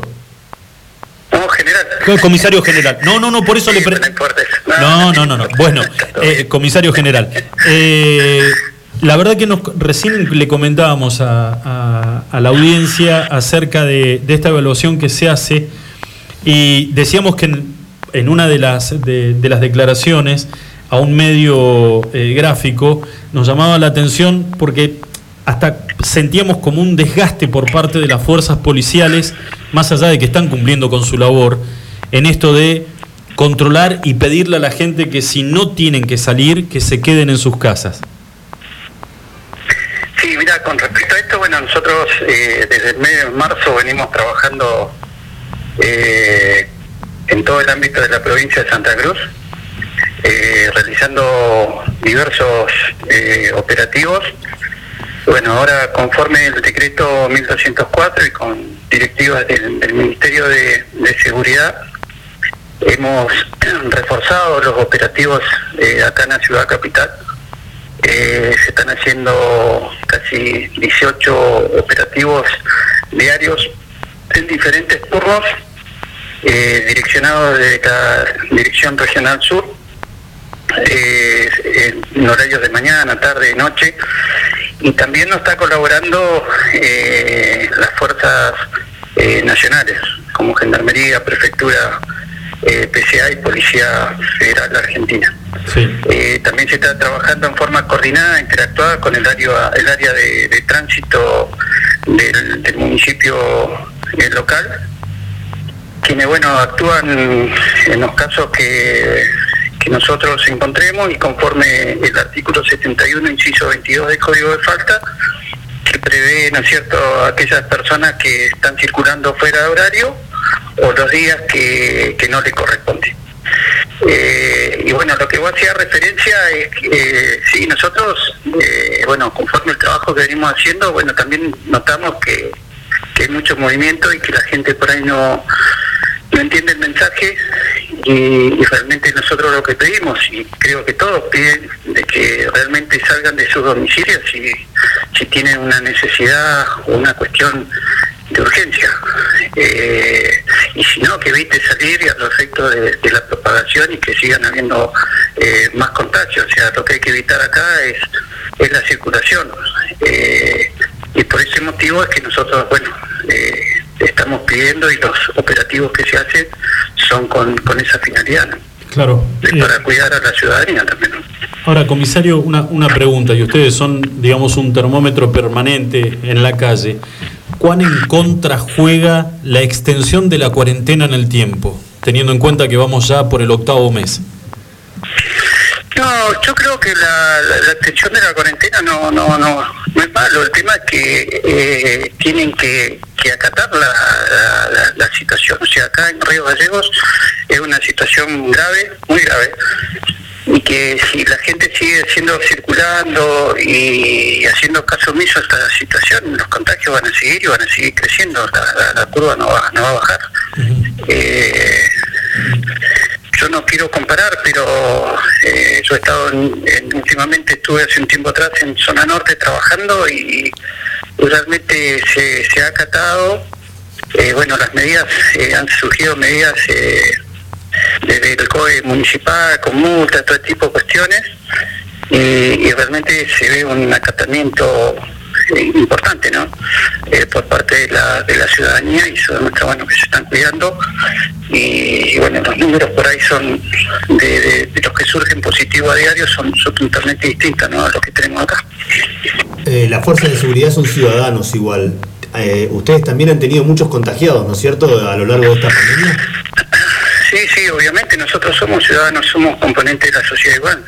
Eh, así que sí, hemos tenido personal, tenemos personal con, COVID eh, positivos acá en la ciudad capital, como también en, en Caleta y en Puerto Deseado. Y después tenemos personal aislado igual, bueno, en Calafate también. Eh, así que sí, tenemos personal que, que ha dado positivo de COVID. ¿Y eso los ha complicado a la hora de armar los controles que estaban llevando en todas estas ciudades? Eh, nosotros hasta ahora eh, estamos cumpliendo con la, con la operatividad eh, en todo el ámbito de la provincia de Santa Cruz. Eh, tenemos casi 100 efectivos dispuestos para cumplir con, con esta operatividad que estamos llevando adelante. Eh, tanto en los controles que se están haciendo acá en la ciudad capital, como también, eh, bueno, estamos también cubriendo el, Guatemala, también estamos colaborando con esta actividad que se está haciendo en la costanera para las personas que, que se van a, a recrear a, a ese sector. Así que hasta ahora hemos, en algunos casos por ahí hemos tenido algunos inconvenientes cuando nos han surgido varios positivos en algunas dependencias, pero bueno, esas cuestiones las hemos cubierto, perdón, con, con el comando radioeléctrico, quienes son los que han tenido que, cubrir, digamos, los requerimientos que han tenido algunas dependencias con las que hemos tenido inconvenientes, eh, los requerimientos de la, de la ciudadanía de esas jurisdicciones. ¿no? Comisario, hoy la, la pandemia y el, y el COVID se llevan todos los titulares y gran parte del trabajo está centrado en, en evitar que el virus se siga propagando. Ahora, en cuestiones de seguridad, eh, ¿han habido algunos, algún tipo de inconvenientes? ¿Cómo, cómo está el tema seguridad en la provincia de Santa Cruz? Eh, inconveniente es decir, nosotros que hayamos tenido el personal nuestro en los operativos. con- Claro, digamos, en, lo- personas, en lo que, en lo que sería la vida normal de, de- en cuestiones de seguridad para la provincia, sacando el COVID de, dejando el COVID de lado. No, no, no hemos tenido inconvenientes en lo que respecta a- al delito, en cierta manera, en- bueno, a raíz de que todas las personas están en su domicilio, a- hemos tenido un, descenso en, en lo la faz delictual, si bien en algún momento eh, se, se volvió un tanto a la normalidad y empezaron a aparecer nuevamente, pero y, y tenemos algunos hechos, pero mayormente no, no hemos tenido inconvenientes durante la pandemia. ¿no? ¿Qué, qué tan importante es la, la participación y que el vecino se involucre a la hora de llamar y de dar algún dato de manera anónima, evitando reuniones sociales, fiestas, asados? No, para nosotros eso es importantísimo. Eh, bueno, la, la- la ciudadanía eh, se tiene que comunicar al 101, al comando radioeléctrico, eh, a los fines de, de- de denunciar en forma anónima eh, o como desee eh, cualquier tipo de, reunión que de la cual observen o, sean testigos y el personal va, va- va a acudir a, tomar intervención sobre esas situaciones. Comisario, ¿esas son, se siguen eh, labrando actas que terminan en manos de la justicia federal? Sí, sí, correcto. Sí, sí, estamos eh, a partir del día de la fecha, eh, comenzamos con el a actas eh, a las personas que, bueno, que no, no cumplan y también, bueno, esto de que, como les comentaba anteriormente, eh, el artículo 71, inciso 22 del Código de Faltas, que, bueno, eso lo aplica el área de tránsito en lo que respecta si se detecta alguna persona fuera de horario, o sea, fuera de las 22 horas, entre las 22 y las 08, y aquellas que estén circulando el día que no que no le correspondan. que no le corresponda. Leía, y ya para este, terminar eh, eh, esta charla, leía en sus declaraciones, eh, y me gustaría si me lo puede confirmar o no, de casos donde han sido detectados personas que no tenían por qué estar circulando, se les labra el acta y enterarse de que a los 20, 30 minutos se los detecta en otro operativo a esa misma persona. O sea que en vez de irse a su casa sigue circulando. Sí, yo lo que dije es que se, por la- uno la, la notifica en un operativo, yo por ejemplo la autovía, y que después esa persona se va de ahí, que nosotros no sabemos si después la Se va a la persona conforme a nuestra indicación, se va a su domicilio o no. Y capaz que tal vez después la detecta otro, otro control. Hoy si nosotros la notificamos, un ejemplo, en autovía a esa persona y le indicamos que se tiene que retirar a su domicilio porque no es el día que le corresponde circular, eh, ahora ya se formalizó toda una base de datos y en caso de ser detectada en otro control se hacen las consultas correspondientes y si, si le inicia, si es por segunda vez o reincidente, se le inician las actuaciones eh, judiciales eh, correspondientes. ¿no? Comisario, eh, me, extiendo una preguntita más. Me gustaría tener su opinión personal con respecto a seguramente lo que va a ser aprobado por el Consejo Deliberante de estas multas eh, de- en dinero en efectivo para aquellos que violen ciertas, eh, ciertas normas que, fija la pandemia. Eh, ¿Cree que puede llegar a surgir efecto? Que digamos era lo que opinábamos mucho. Por ahí, cuando te tocan el bolsillo, ya la cosa cambia y te cuidas un poco más. Sí, mira, son más herramientas que con las que nosotros vamos a contar para, para la- las operatividades que nosotros llevamos adelante. Como ya te dije anteriormente, eh, la, experiencia que yo vi en Caleta Olivia con el COE de Caleta que formalizó este tipo de multas igual, eh, generó un efecto sobre sobre la gente y bueno y no la gente como que ha acatado digamos en cierta manera eh, el no salir de a deambular en la, en la vía pública no Eh, lamentablemente bueno eh, es una, una herramienta más para, para para que la gente vaya tomando conciencia no es cierto de que se tiene que que quedar en sus domicilios y como te dije anteriormente salir únicamente por cuestiones netamente de necesidad ¿no? Seguro. Comisario, le agradecemos enormemente estos minutitos de su tiempo, ¿eh? muy amable. No, por nada, que tengan buenas tardes. Igualmente para usted. Eh, la charla con el comisario general Dante Yatarabut es eh, eh, una de las máximas autoridades de la Superintendencia de Seguridad de la provincia de Santa Cruz. Y a ver, no solamente, yo pensé que era solamente, perdón, eh, Calafate, Caleta Olivia también tiene aprobado este tarifario donde te enganchan. Ahí arrancaron, dijo él, ¿no? Por el tema de las multas y que bueno, la gente... En Caleta Olivia. Hicieron caso aparentemente en un principio, bueno. Además queda estipulado como una falta municipal que el día que vas a pedir, vos la podés pagar o no, pero el día que vas a pedir o un libre deuda, te, te aparece esto Ah, por como supuesto. multa y la vas a tener que pagar sí o sí. Exactamente. Ese es el tema, o sea, no zafa nadie de esto. Bueno, señores, la charla con el comisario general, 41 minutitos pasaron de las 6 de la tarde, hacemos una pequeña pausa, ya volvemos.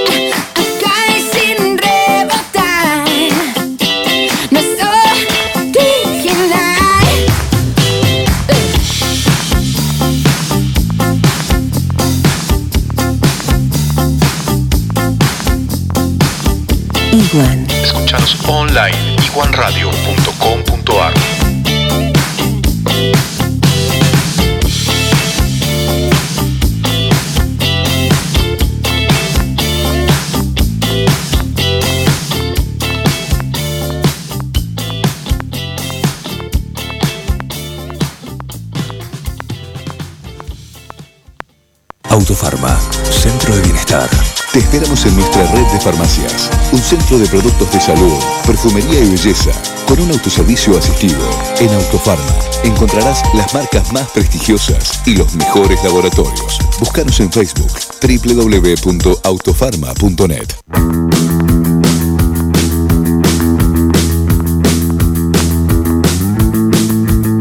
Estás escuchando Extremin.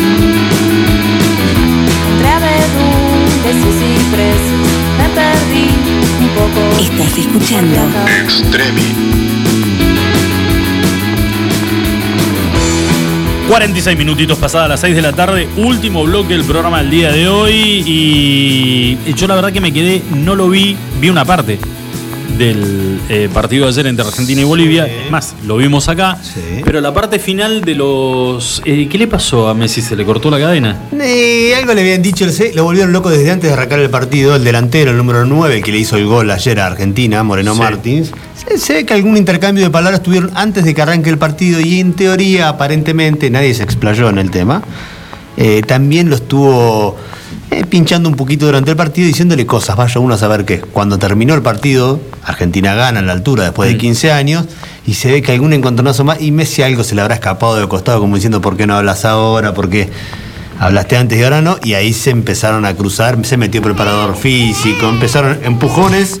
¿eh? Parecía Deportes en el Recuerdo con Pablo Granados y Pachu Peña que Sí. empezaban a seguir y cerca estuvo. ¿eh? ¿Qué te pasa vos, pelado? Le dijo Messi a un preparador físico. y después tiró otra más. Sí. Un insultito. Un poquito más picante. Ahora, ¿qué cosas le tenés que decir a Messi para, que se para, para sacarlo? Porque digo, parece un tipo que es, le digas lo que le digas, te mira siempre con la misma cara. Sí, te mira con la misma cara y es tranquilo, es una persona que parece no exaltarse nunca. De, de hecho, le ponen patadas durante los 15, 16 años de carrera que lleva. Le pegaron 10 millones de patadas y creo que si lo vio enojarse una vez porque le pegaron una patada es demasiado. Si a vos te pegan todos los partidos 5, 6, 7 patadas, vos ya la tercera ya estás reaccionando como diciendo, maestro, deja de pegarme. Un insulto, una queja al árbitro, el pibe, como si nada siempre, para que lo hayan sacado. Tiene que ver con la edad también, ¿no? Con la cantidad de años que lleva ya en esto y está cansado de ciertas actitudes. Bueno, también jugaba la carga emocional de ir a la altura, lo que significa para los argentinos, sobre todo ir a jugar un partido a la altura por eliminatoria, que no gana nunca. Que la última vez que habían ido, no la última, la anterior, se habían comido seis goles. De hecho, el delantero le dijo: Te comiste seis acá en la altura, le dijo el delantero boliviano Messi. Como un desahogo, ¿no? Sí, se ¿También? quiso desahogar por eso, pero había perdido en el día de ayer. Lo cierto es que Argentina ganó y es puntero de eliminatoria junto con Brasil, que fue a Perú y le ganó en Lima con tres goles de Neymar, que la está rompiendo. Contame Ecuador. De la mano de Alfaro. Ecuador de la mano de Alfaro le ganó 4 a 2 a Uruguay, y ganando 4 a 0. La verdad que, bueno, es similar al tema de la altura eh, en Bolivia, pero en Quito se jugó el partido entre Ecuador y Uruguay, que la verdad que Ecuador hizo un partido muy, pero muy bueno. Un golazo el cuarto ecuatoriano, pero parecía un partido de, de futsal. Era un tiki-tiki. Para acá, para allá, a un solo toque, Caño, Rabona. ¿Jugaron en Quito? Jugaron en Quito Julio? 4 a 2. 4 a 0 iba ganando. En los últimos 5 minutos, dos penales de Luis, de Luis Suárez le dieron el resultado final al partido que terminó 4 a 2. No sé cuánto más va a poder hacer Ecuador fuera de lo que es la altura de Quito. Está con varios problemas, igual que Venezuela que perdió sus dos partidos, igual que Bolivia que perdió sus dos partidos. Me parece que va a ser una, una eliminatoria, por más que haya perdido Uruguay en el día de ayer. Y el último partido, ya que estamos, lo repasamos, que fue Chile, empate 2 a 2 con, 2 a 2 con Colombia en el Estadio Nacional de Santiago. Yo creo que se van a clasificar los cuatro grandes, entre comillas, eh, del continente, que son Brasil, Argentina, Uruguay, Colombia, y lo dejo a Chile para el quinto lugar ahí peleándolo, tal vez con Perú, para lo que va a ser la clasificación a Qatar 2022. poquito más de dos años faltan para, para ese torneo. Pero vamos a una buena, además de todo esto. Pero te iba a hacer una, una antes de que saltes a, Sí, a otra, a otra, a otro sector, eh, como periodista deportivo. Sí. ¿Qué sensación te da verlo a Messi rodeado de jugadores que tal vez no son los nombres a los que estamos habituados eh, ver jugar al lado de Messi? El- no quiero decir camarilla, pero son jugadores que vienen jugando al lado de él hace un montón de tiempo y ahora te encontrás con un montón de nombres nuevos. Yo no, no sé analizar fútbol, por eso te lo pregunto a vos. ¿Cómo, lo, cómo se lo ve a Messi? Eh, Se lo vio bien. Ayer, sobre todo, se lo vio bien con actitud. Si uno ve después, eh, yo volví a mirar parte del partido para ver, para prestarle más atención y ver pormenores de lo que de lo que fue el juego. La verdad que se lo vio bastante cómodo.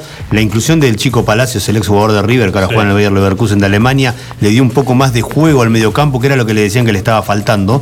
Entonces sumaron un jugador más al mediocampo que ah, puede hacer paredes con Messi, con Tagliafico, con los laterales, más triangulaciones de juego. Se lo vio un poco más cómodo que las veces anteriores. Descomprime eso ¿por qué? porque siempre uno es Messi dependiente, que si Messi hacía algo en los últimos partidos de Argentina, era el que conseguía que nos llevara al triunfo. Ayer se vio un juego, un juego por momentos eh, más colectivo y más acompañado con jugadores que pueden jugar el mismo idioma futbolístico de tocarla eh, de, una sola vez el, pase a un toque. Se le dice que era lo que necesita Messi, que es lo que hace en Barcelona. eh, habitualmente es lo que suele hacer él y que no se le ve en la selección. ¿Por qué no se le ve en la selección? Porque no tienen tiempo de entrenamiento. Estos muchachos viajan de Europa a la Argentina.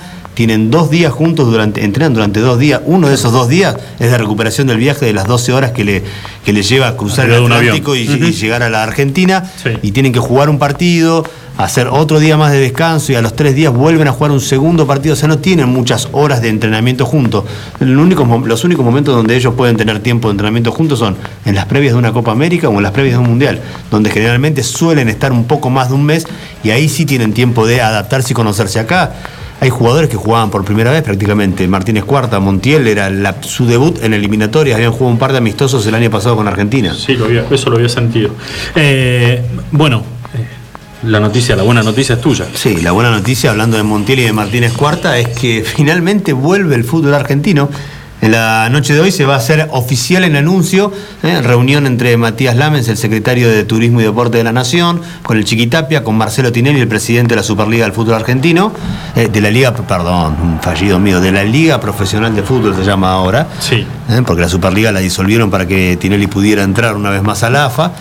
Eh, y se va a estar sorteando este próximo viernes lo que va a ser el próximo torneo, un torneo especial, un torneo de transición que no va a tener descenso, que no cuenta con eh, eh, los promedios para el descenso precisamente, va a dar un par de clasificaciones a la Copa Libertadores del año que viene y para la Copa Sudamericana del 2022. Mirá lo desprolijo que es el fútbol argentino, que un torneo que se juega el 2020 va a dar clasificación para una Copa que se juega recién dentro de un año y medio. Pero bueno, lo cierto es que van a anunciar hoy de que el próximo viernes, 30 de octubre, vuelve el fútbol argentino. Se hace sorteo este viernes, seis grupos de cuatro equipos cada, mm, cada zona, partidos de ida y vuelta, y después harán dos equipos para acá, dos equipos para allá. Recordemos que hoy la primera división de fútbol argentino tiene 24 equipos y se va a desarrollar una zona campeonato que van a ser las últimas plazas clasificatorias para la Copa Libertadores del año que viene y los 12 de abajo van a jugar por lo que es la Copa Sudamericana del 2022. Tremendo, escúchame, eh, ahora te pregunto como fanático del fútbol, eh, ¿qué va a ser para tipos como vos, que son realmente fanáticos, que les encanta ir a la cancha, especialmente eh, en Buenos Aires, eh, no poder hacerlo, tener que verlo por, por, un, por una sabiendo de que podés estar ahí, de que podés estar alentando a tu equipo, tener que verlo por, por televisión. Gracias a Dios que me volvió a vivir a Río Gallegos, porque llego a estar en Buenos Aires y no puedo ir a la cancha y tengo que ver un partido de River jugando en el Monumental. Que ahora los tienen refacciones y hasta febrero no va a estar, pero. Está bien, ir a la cancha a ver a tu equipo. No, ir a la cancha a ver al equipo es, no, es una depresión no poder ir, saber que es un ritual estar ahí, no importa, ir con amigos. Yo me juntaba con amigos todos los días de partido que jugaba River de local. Y, y, y otra- íbamos todos juntos. Bueno, eso por un lado. Y lo otro, eh, económicamente a los clubes. Digo, eh, sabemos que gran parte de, de- de que los clubes se mantengan en, no en rojo, sino con los números este, arriba, eh, tiene que ver con la gente que sigue al equipo, con el tema de la publicidad y demás. Tiene que ver con los hinchas, tiene que ver con las cuotas de socios, tiene que ver con los abonos, porque los clubes hoy por hoy, Sí. además de tener socios, venden abonos, su plateíta eh, anual, le cobran una X cantidad de, de dinero, De dinero. a los hinchas para que puedan tener su lugar asegurado durante todos los partidos de torneo local. Bueno, durante todo este año no, no lo pudieron cobrar. Pero se sabe más o menos si han solicitado si va a haber ayuda del gobierno. Sigue habiendo, por ahora, eh, Sí. para los clubes que tienen grandes eh, estructuras como River, por ejemplo, que tiene 50 disciplinas deportivas, tiene colegio primario, secundario, tiene universidad, tiene jardín de infantes, tiene un, eh, tiene un mo- montones de, de- de sectores dentro del club que no tiene manera de abastecerlo. Han perdido muy poca cantidad de, de socios los clubes. Eh, Boca y River son los dos que más tienen, Racing Independiente viene ahí atrás en cantidad de socios, están hablando Sí. de algo, así de 100.000 socios que pagan su cuota social todos calculo, los meses. calculo yo que el fanatismo, por un lado, de, de el amor a la camiseta, a tu club, eh, te hace también, dentro de lo que es la crisis, tener una actitud solidaria de saber de que si vos seguís aportando la cuota mensual como socio, estás ayudando a mantener a tu club a, a flote. Sí, por supuesto. Y, y, eh, lo bueno de esto lo vas a ver en un tiempo igual seguramente, ¿no? Lo- la ayuda que estuviste dando de poder mantenerlo para que los clubes se mantengan a flote, ya sea que no tengan que vender jugadores o si tienen que ir a comprar o si tienen que mantener una estructura que es muy difícil de, de mantener, sobre todo con todo cerrado durante ocho meses, estamos hablando, ¿no? Desde marzo que los clubes están cerrados. Pero bueno, ahora va a volver el fútbol sin público por ahora. Veremos cómo se las van a arreglar para viajar de una ciudad a otra, porque recordemos hay clubes en Jujuy, en los Salta, protocolos. en San Juan, Ah. Mendoza. Exactamente. Ahora vuelve la primera y en un tiempito nomás, todavía no dieron la fecha, volverán los que son los torneos de ascenso. No se sabe si en su totalidad o solamente lo que es la primera nacional. Ni hablar del fútbol del, del interior. No, tal cual. Muy bien, señores, cuatro minutitos para las 7 de la tarde. Nosotros nos estamos despidiendo. Eh, mañana 20 grados la temperatura, seguramente no hay pronóstico de, de- De viento después del viento mediodía. intenso. Habría que ver cuáles pueden llegar a ser este, cuál puede llegar a ser la intensidad del viento, pero a cuidarse muchísimo, a mantener los protocolos para no caer presos del virus. Señores, un saludo para todos, nos encontramos mañana a partir de las 5 de la tarde. Julito, nos vemos mañana. Chau, chau. Chau, chau.